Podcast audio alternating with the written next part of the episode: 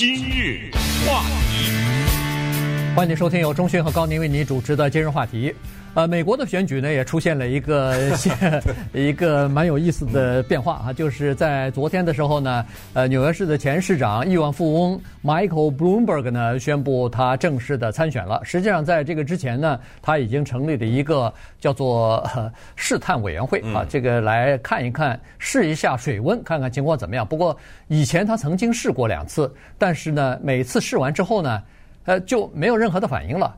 但这次呢不一样啊，在这个试水温的时候呢，他已经明确的把一些钱拨出来，然后呢，呃，这个做了很多的规划，同时成立了一个呃超级的这么一个庞大的制竞选团队啊，来替他在各个州呢开始进行登记、拉选票啊等等。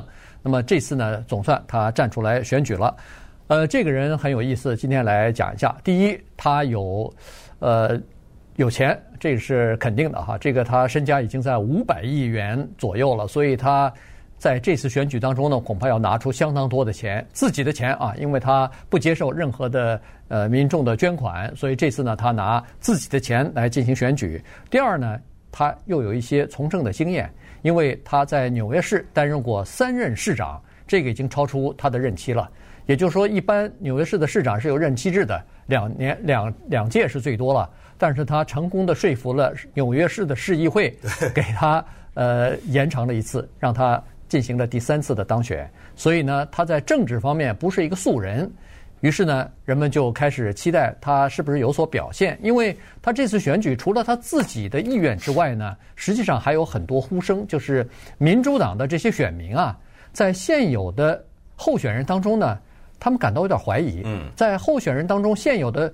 尽管今年有二十几个候选人，现在已经有八九个、九个还是十个已经退出了，但是仍然有十几个候选人。可是从这些候选人当中呢，支持民主党的这些选民，还有给民主党捐钱的那些超级富豪们，他们都左看右看，觉得好像能够和川普对抗的没人呐。嗯。所以呢，在这种情况之下，当然他们希望有更强有力的人出来。那么。Michael Bloomberg 自己也认为，大概这次也是一个机会。这次再不选，他可能就没法再选了，因为他今年已经七十七岁了，再过四年八十几岁那就更不可能了。所以这两下一凑呢，他觉得还是出来吧，于是他就出马了。嗯，呃，这个人物特别的有趣。我想呢，呃，要是说说他的话。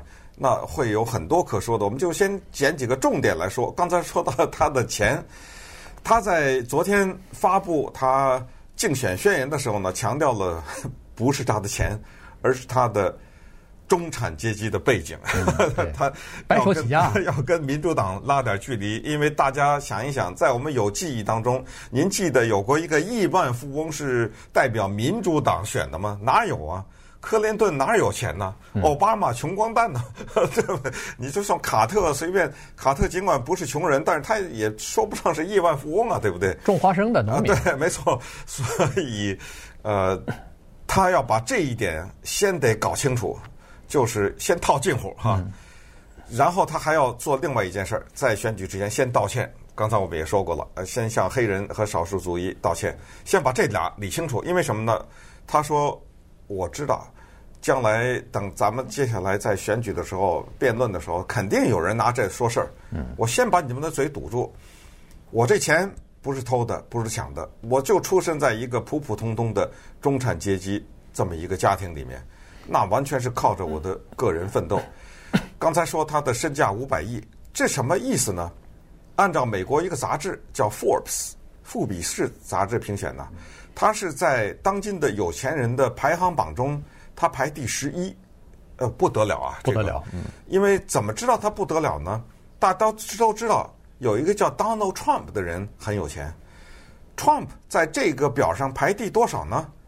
两百五十九，他只有三十亿，这个人是五百亿，你就知道了是什么一个概念了。嗯、当年人家川普为了把自己的排名往前提一点儿，还还要买通人家里面的人。想好看一点，但是怎么样，你都在那两百以后啊，而且现在说在两百五十以后呢。可是这个人是在十一，要砸钱的话，呃，川普怎么砸都砸不过他，在选举。这个又引出另外一个话题，就是在美国政治当中的金钱的作用，这个已经不用多说了，它是不容否定的。他现在这个叫做中文翻译叫彭博，我不知道谁给他翻译的这么个中文名字啊，Bloomberg，纽约人管他叫彭博啊。他在前期的选举占领电视广告的费用就是三亿呃三千五百万，先做三千五百万，三千五百万是什么概念呢？就是现在这民主党的阵营里的十个二十个也好，这些人他们的。捐款加起来也达不到这个数字，所以所以他说了：第一，我不要任何人的政治捐款；第二，我当了总统以后不要薪水，这个就是肯定的吧？这个川普也没要薪水嘛，对，对不对啊？所以这都是就钱的方面，他先已经来势汹汹了。嗯，但是呢，他也有他自己的政治包袱啊。这个从政过，然后呢，他又是从保守的呃这个共和党转成。呃，这个独立派，然后再转成民主党，就是美国有的党他全沾了，他都沾了。所以呢，嗯，呃，这就是他的政治包袱。你比如说刚才说了，他要道歉，为什么要道歉呢？因为他在纽约市担任市长的时候，曾经支持过警察局纽约市警察局的一个呃一个做法，叫搜身法。哎，就是呃停拦下车来，对，拦下车来进行搜查啊，这个是可以的。呃，那么在这个执行的过程当中呢，人们发现黑人和西语或者是少数族裔的呃驾车人被拦下来的情况远远要多于白人，所以呃，当时他是坚决支持这个法案的。对，因为那种搜查法呢，它不是说你犯了罪，啊，不是，是说我怀疑你，我就可以搜。对，那。黑人被怀疑的次数，那不知道比白人多多少倍了，对不对？再再加上当时主要是为了打击犯罪，打击这个犯罪率嘛，在纽约市要呃营造一个比较安全的环境，所以采取了比较严苛的这个做法。那现在后来受到很多批评，最后这个呃就是拦下来拦检搜身，这个就不再执行了。那么他忙不迭的先道一通歉啊，因为。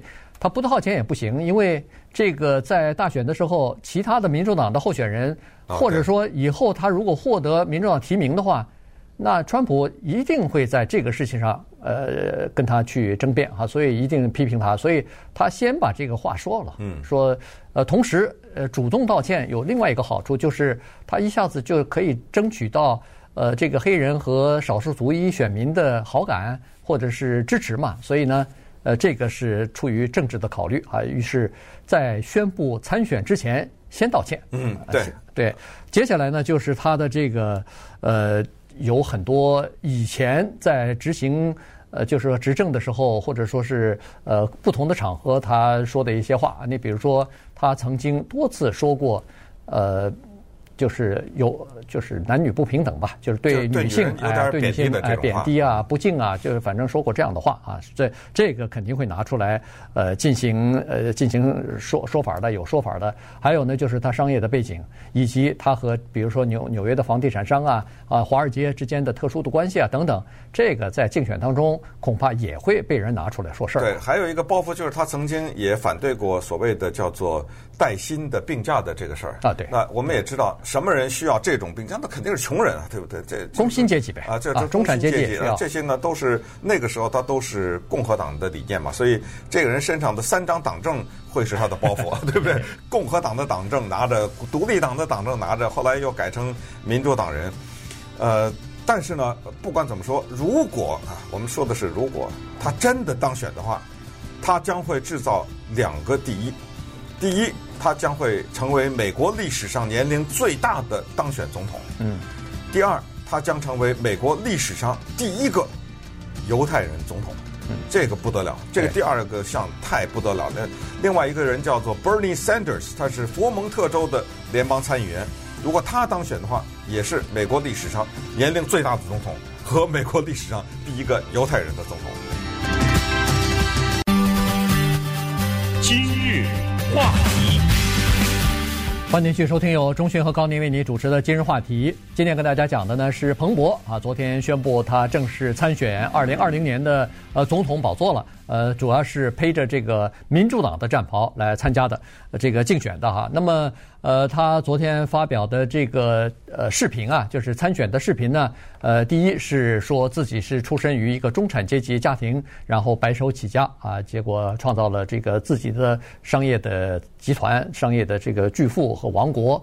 呃，他主要是强调的是白手起家，强调是中产阶级，这个呢就和民主党。的这个大多数的选民是站在了一起啊。第二呢，他是说我是完全支持呃民主党的一些基本的核心的理念的，比如说我赞成枪支管制，我赞成这个环保，哎，环保啊，要采取一些措施来对付这个大气暖化的问题。呃，同时，呃，我是非常善于发展经济的，而且我发展的这个经济不是只只对那个有钱人有利。是对这个中产阶级和低收入阶级有利的。同时，他说：“我提倡对超级有钱的富豪加税，嗯，让他们多交多交税。这个也是民主党的理念。再加上他说，我对公共健康问题是十分关注的，尤其是比如说吸烟，呃。”呃，这个东西我们要尽量的减少，呃，这种吸烟等等啊，所以呢，他提出这样的理念来。移民也是，啊，他的移民的理念也是跟民主党其他候选人差不多相近的。哎，对，所以呢，他是出来以后呢，他是因为他是从共和党转变到民主党来的，所以呢，他是主要打着一个旗号，就是叫做温和的民主党人，并不是特别呃左的这个激进的民主党人。好，所以呢。他来了以后，对两个人的影响会比较大一点儿。一个是前副总统 Joe Biden，嗯，呃，他也是代表温和的民主党。另外一个呢，就是那个年轻的呃 Buttigieg 啊，这两个人。所以就看看这个民主党的选民是不是会接受他可以取代那两个人的立场，呃，变成一个民主党的中间派的。这么一个代表人物，呃，怎么说呢？从现在的情况看，我觉得他挺危险的呀。对于民主党来说，哈，呃，这里面有这么几个原因。说到他白手起家这件事儿，他还真的是白手起家，因为他是做什么呢？做那个财经新闻发的家，对，他是给人家提供财经新闻，把他收集的财经新闻卖给别人。但是后来呢，他干脆自己就成立了一个彭博通讯社。嗯。他除了把他的财经新闻卖给别人以外，他自己还有自己的新闻报道，而且他的新闻报道，他的彭博通讯社早就超出财经了，那什么都有，什么新闻都有，所以是很大的，而且很权威的一个，非常权威，在全世界六十五个国家，他雇了一万九千人，这么一个庞大的新闻机构。当然，这个就说明什么？就说明他对媒体和他媒体的功能。不光是了解，而且掌握。呃，他手里除了有钱以外，还有媒体。你知道，其他的那些候选人，你做广告你得花钱的，对不对？当然，他在自己的媒体上做广告，如果是呃出于法律的考虑的话，我不知道他是不是也要出钱了哈。但是他反正他拥有一个媒体，这个是令很多的候选人羡慕的，这是一个情况。还有一个就是他懂得经济。因为人家是玩钱的，他是商业的资讯，对不对？是是。他这个他很懂，他很懂得华尔街，他很懂得经济，很懂得这些指数啊，国际的呃一些经济走向，他懂得简直可以很难说这个地球上有第二个人比他更懂得多了，因为他就是做这个的呀。而且他自己也是成功的企业家，对，所以这个是一个又一个优势。最关键的，他跟川普啊不一样，人家还当了十二年市长，你说对不对？而且那个市可不是一般的市啊。这个这个城市可是全世界人都知道的一个城市，它是政治中心、金融中心，那简直是非常的不得了。而且他呢，做市长的时候是在九一一的那一年之后，就是在朱利安尼之后的二零零一年，嗯，他就当了市长了。年底的时候，所以他是在九一一之后的那个市长，他又对一些什么反恐啊，这这些事情也有所涉及，种种呃。的这些因素构成呢，就是说这个人确实是蛮大的威胁，而且我们也饶有兴味的期待着他和川普这两个纽约人，这两个纽约的富豪对阵。而且这两个人还有一个特点，川普呢曾经怀里揣着一张民主党证，是个民主党人，后来换成共和党证，所以他俩都换过党。呃这么两个人七十来岁，呃，他 都是白人，呃，这个挺有意思的。对。那当然了，他的这个不利的因素呢，就是，呃，他宣布参选的时间略晚了一些啊。这个 其他的人都已经恨不得已经领跑了半年了，他才最后终于宣布参选。那这样一来的话呢，呃，在知名度方面，在国际呃全国的知名度方面呢，他可能是落后了哈。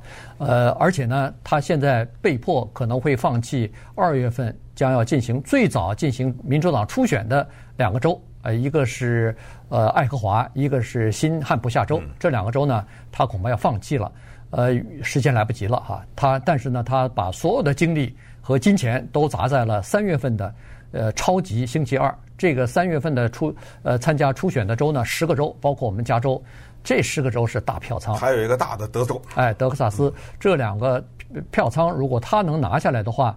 那对那个呃，就放弃的这个什么新汉普夏和爱荷华那个没几个没几张票啊，所以呢，他是可能是出于这样的考虑。